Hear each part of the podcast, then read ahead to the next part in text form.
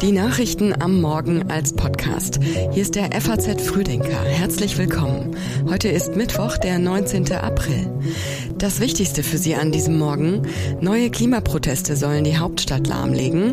Die Bundesregierung bringt das Gesetz zur Wärmewende auf den Weg. Und der Bundespräsident spricht beim Gedenken an den Aufstand im Warschauer Ghetto. Dazu gleich mehr. Vorher noch die Meldungen der Nacht in Kürze. Im Sudan ist ein Ende der Gewalt nach wie vor nicht in Sicht. Gestern Abend zerschlugen sich vorerst Hoffnungen auf eine mögliche Waffenruhe. Die war zuvor laut Vertretern beider Seiten angesetzt. Der US-Streaming-Dienst Netflix hat bei der Vorlage von Geschäftsergebnissen ein gemischtes Bild geliefert. Er will das Teilen von Passwörtern weiter erschweren und lässt eine Ära zu Ende gehen. Mitten im New Yorker Finanzdistrikt ist ein mehrstöckiges Parkhaus eingestürzt. Ein Mensch kommt bei dem Unglück ums Leben, vier Verletzte werden ins Krankenhaus eingeliefert. Die Texte für den Früdenker Newsletter hat Sebastian Reuter geschrieben. Ich bin Johanna Horn. Einen schönen guten Morgen. Die Klimagruppe Letzte Generation will mit neuen Protestaktionen Berlin auf unbestimmte Zeit lahmlegen. Letzte Generation Sprecherin Carla Hinrichs fordert von der Bundesregierung einen Plan, wie die Grenzen aus dem Pariser Klimaschutzabkommen eingehalten werden können und wirft ihr Verfassungsbruch vor. Ich will dieser Regierung nicht vorwerfen, dass sie gar nichts macht. Wir sehen ja immer wieder lauter Maßnahmen, die eingeführt werden. Doch der zusammenhängende Plan, der fehlt. Und solange es keinen Plan gibt, solange sind wir verpflichtet, mit allen friedlichen Mitteln diesen Plan einzufordern. Denn gegen eine Regierung, die ihre eigene Verfassung bricht, da muss die Bevölkerung Widerstand leisten. Von heute an sind zunächst Störungen im Regierungsviertel geplant. Was, wo und wie genau geplant ist, halten die Aktivisten geheim. Der Protest soll erst enden, wenn die Bundesregierung auf die Forderungen der Gruppe eingeht.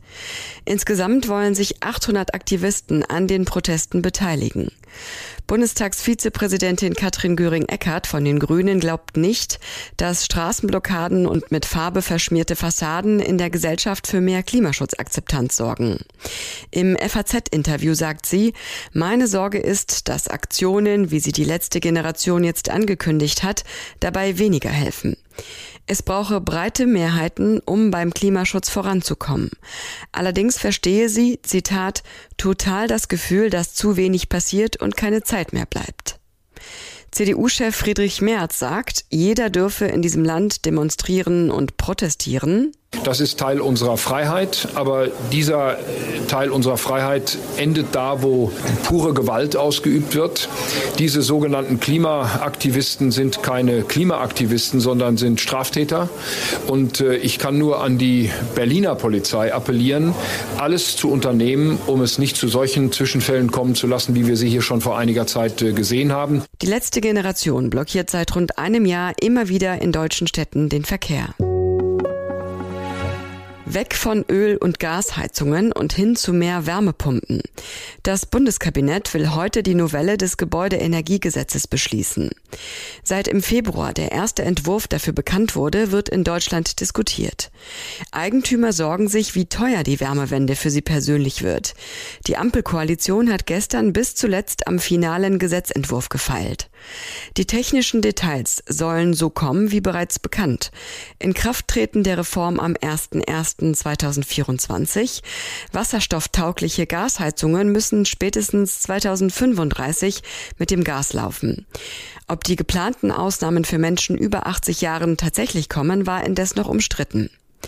Für Alexander Renner vom Bundeswirtschaftsministerium ist außerdem entscheidend, wie das geplante Förderprogramm ausgestaltet ist.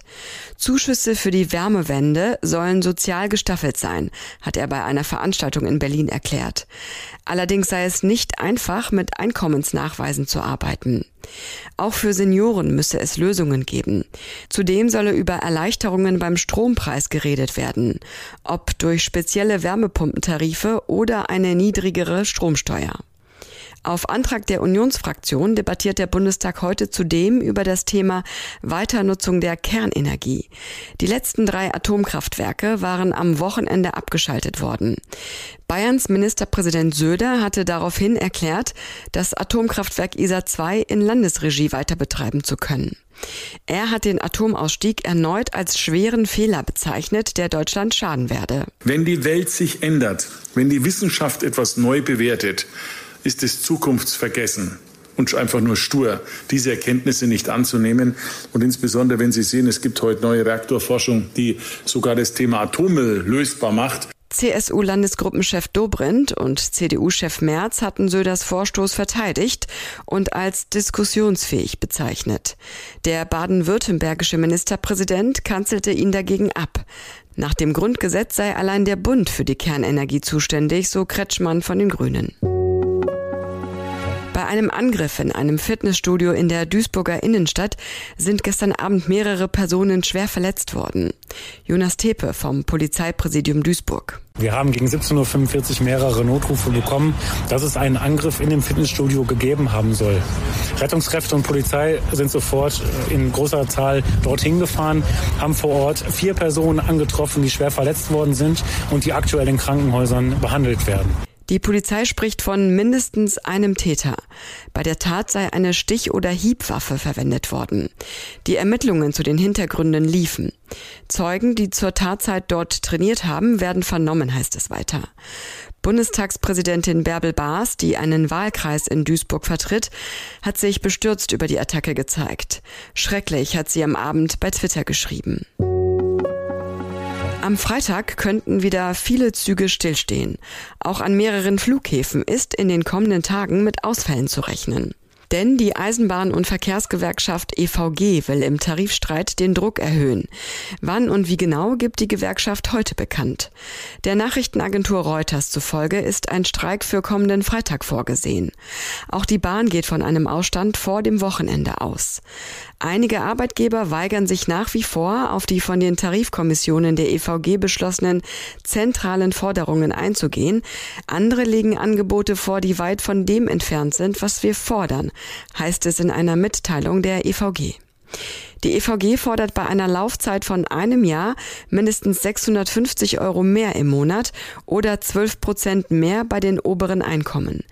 Derzeit verhandelt die Gewerkschaft in zweiter Runde nach und nach mit rund 50 Bahnunternehmen.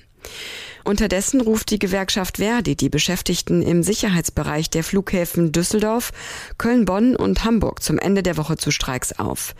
Die sollen in der Nacht von Mittwoch auf Donnerstag beginnen und in der Nacht von Freitag auf Samstag enden, erklärte Verdi.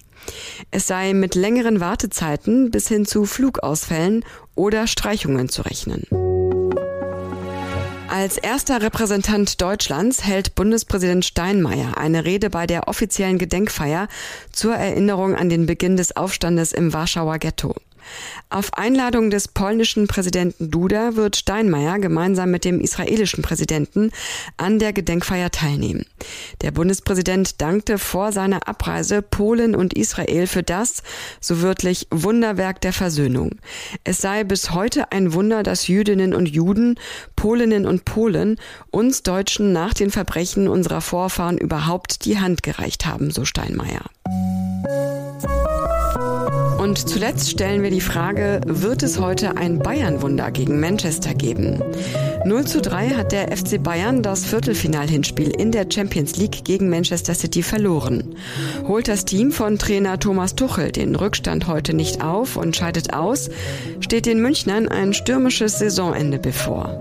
Wir sind dafür verantwortlich, dass der Funke überspringt.